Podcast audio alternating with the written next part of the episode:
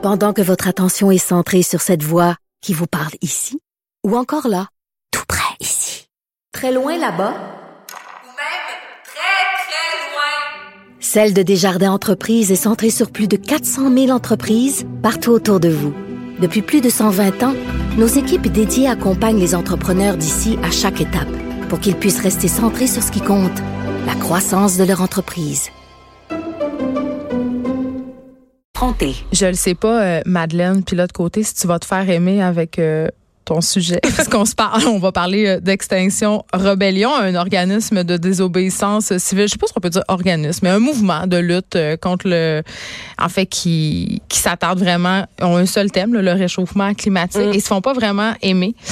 Et ce matin, ils ont ils ont fait un autre coup d'éclat. Ils ont versé euh, du colorant rouge dans la fontaine en avant de notre sacro-sainte Assemblée nationale. Oui, la fontaine de Tourny. C'est moins pire que bloquer le pont Jean-Cartier dans mon livre à moi. Mais là, tu as posé la question aux gens, puis les gens sont, sont vraiment pas contents. là. C'est ça. Donc, euh, en parcourant l'actualité cette semaine, euh, vous commencez peut-être à me connaître. Je, je, me pose des questions et une question qui m'a frappé de prime abord, c'est je me demandais est-ce que c'est les frappes que King Sanction Rebellion fait découragent la population à soutenir la cause climatique. Ben, c'est ça que j'observe, en tout cas, si je me fie euh, à ce que j'entends. Oui, à ce qu'on entend et ça, ça a suscité beaucoup de réactions, notamment euh, sur le web. Et euh, c'est là-dessus que j'ai parcouru là, pour un peu tenter le pouls de la population par rapport à L'exégèse du web, c'est ce que tu me dis. Oui, donc j'ai vraiment j'ai parcouru et ce que j'ai lu, c'était pas toujours super jovial et je comprends, mm. je peux comprendre la, la frustration de certains des, des internautes par rapport à ces faits-là.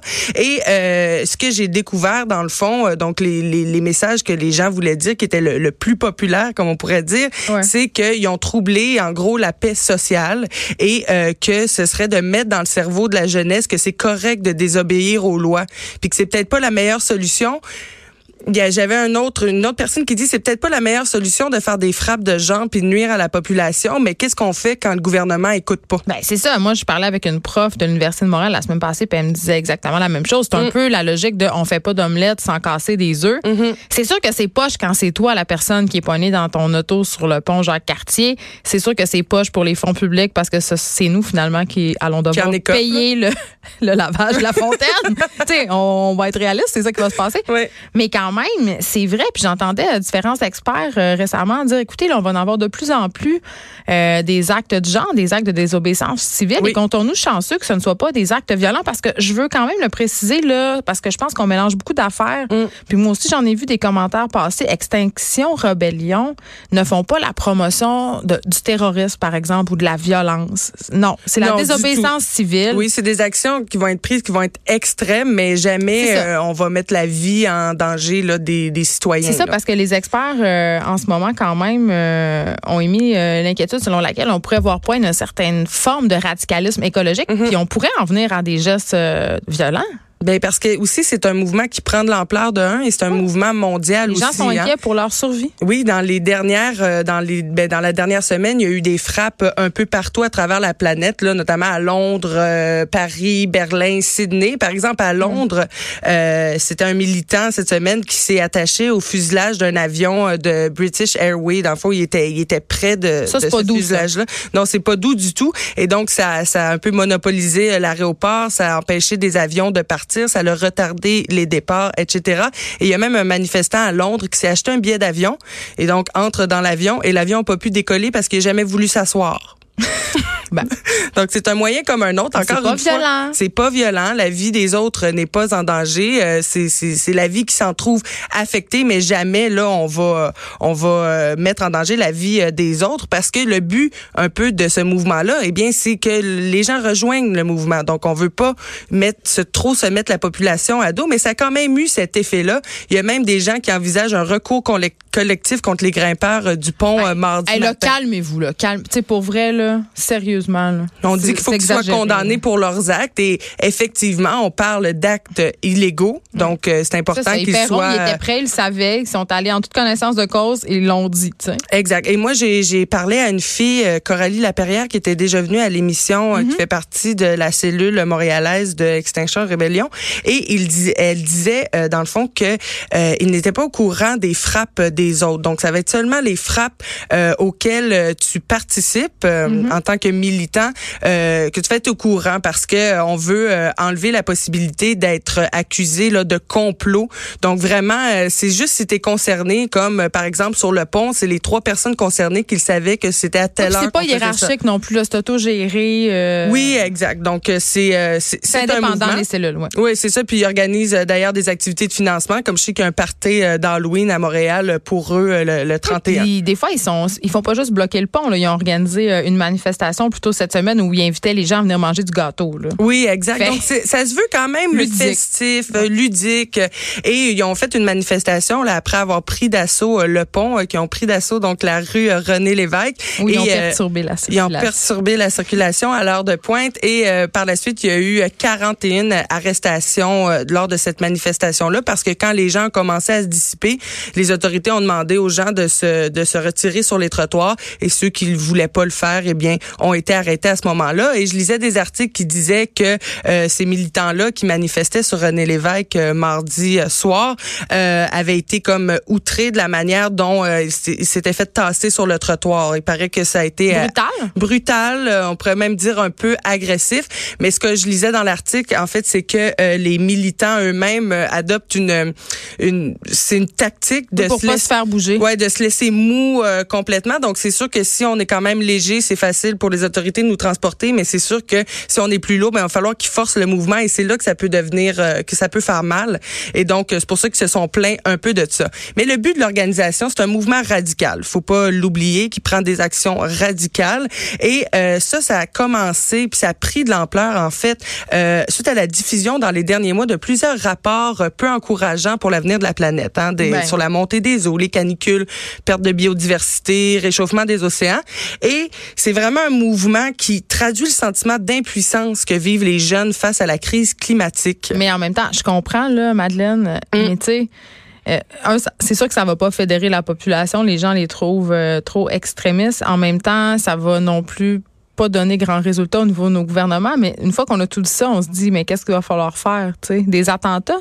Ben c'est ça. Ben après ça, euh, en même si, temps. si on considère que ce genre d'acte-là met la population à dos des attentats, je pense que ça va décupler le fait que que, que Rébellion Extinction euh, est à dos de la population. Ça c'est certain. Et euh, faut pas oublier que leur but principal en faisant ce genre d'action, c'est d'avoir des retombées médiatiques. Ah, c'est de faire parler d'eux. C'est de faire parler d'eux. Ça, ça marche. Ben ça fonctionne. Ça, ça a fait la une de tous les journaux euh, cette semaine. Et euh, c'est des coups d'éclat qui mettent à l'avant le sujet partout dans le monde. Et donc, il faut pas... Euh, il faut s'intéresser. Il faut voir ça pour ce que c'est. Il faut voir ça pour ce que c'est. Il faut s'intéresser au mouvement, mais c'est sûr que si on prend cas par cas, ben ça cause des perturbations. Là, je lisais un article euh, d'une dame qui euh, qui avait été prise dans un taxi adapté pendant plusieurs heures et que ça avait nuit à sa santé.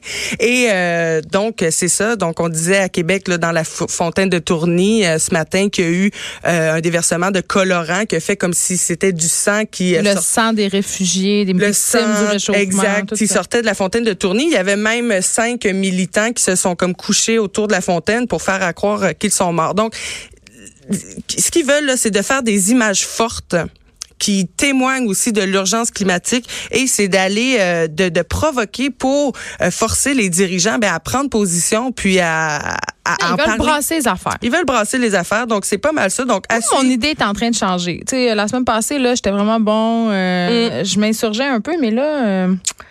Je sais pas. Je Parce que je trouve qu'ils le font quand même d'une bonne manière. C'est ça.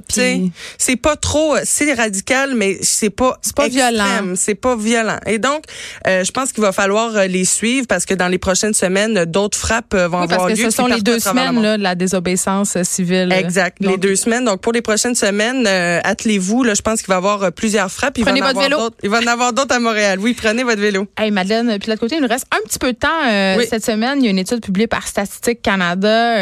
On se parle de la parité entre les salaires des hommes et des mm. femmes. Est-ce qu'elle sera bientôt atteinte, cette fameuse parité-là? Eh bien, j'ai fait mes recherches et malheureusement, ce n'est pas pour bientôt, euh, ma chère Comment ça, je suis pas surprise? Et on évalue à, euh, dans plus de 200 ans, l'atteinte de la parité mondiale. on va être morte! Littéralement, on va être mort. On va être morte à moins qu'on découvre un, un, remède, pas un remède, mais du moins un élixir de vie éternelle. Pour peut-être pourrions-nous voir effectivement ce genre de, de truc.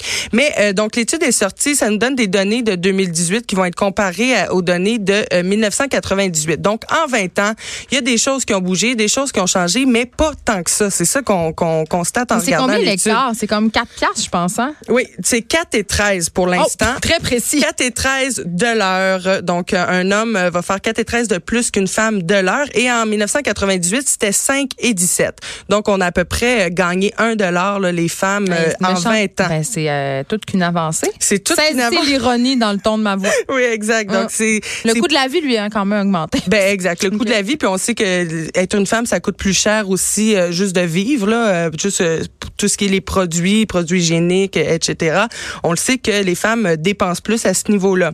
Aussi, il y a deux fois plus de femmes qui travaillent à temps partiel que les hommes. dans des emplois précaires aussi. Là. Toujours en 2018, il va y avoir moins de femmes qui vont accéder à des postes, postes de cadre et c'est surtout ça qui va influer.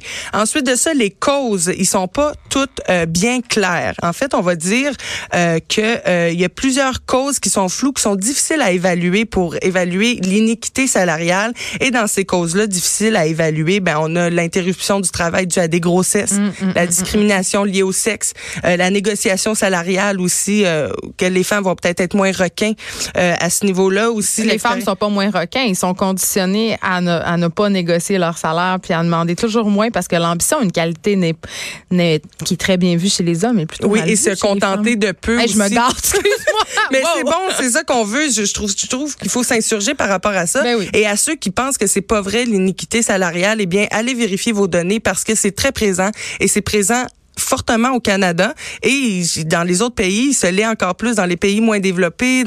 Donc, c'est un problème. C'est un problème qu'il faut euh, qu'il faut adresser au Canada, mais qu'il faut adresser aussi partout dans le monde.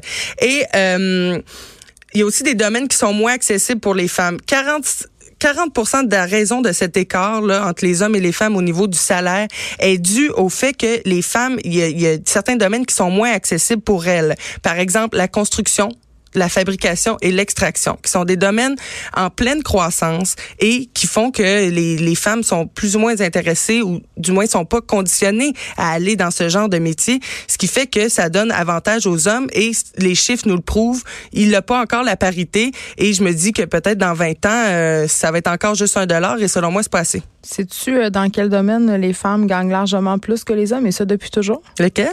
La pornographie. Bon. Ah, c'est tout dire. Continuez à consulter euh, la porno. Non, continuez pas. Merci, Madeleine. De l'autre côté, on peut te lire dans le journal de Montréal. Geneviève Peterson, la seule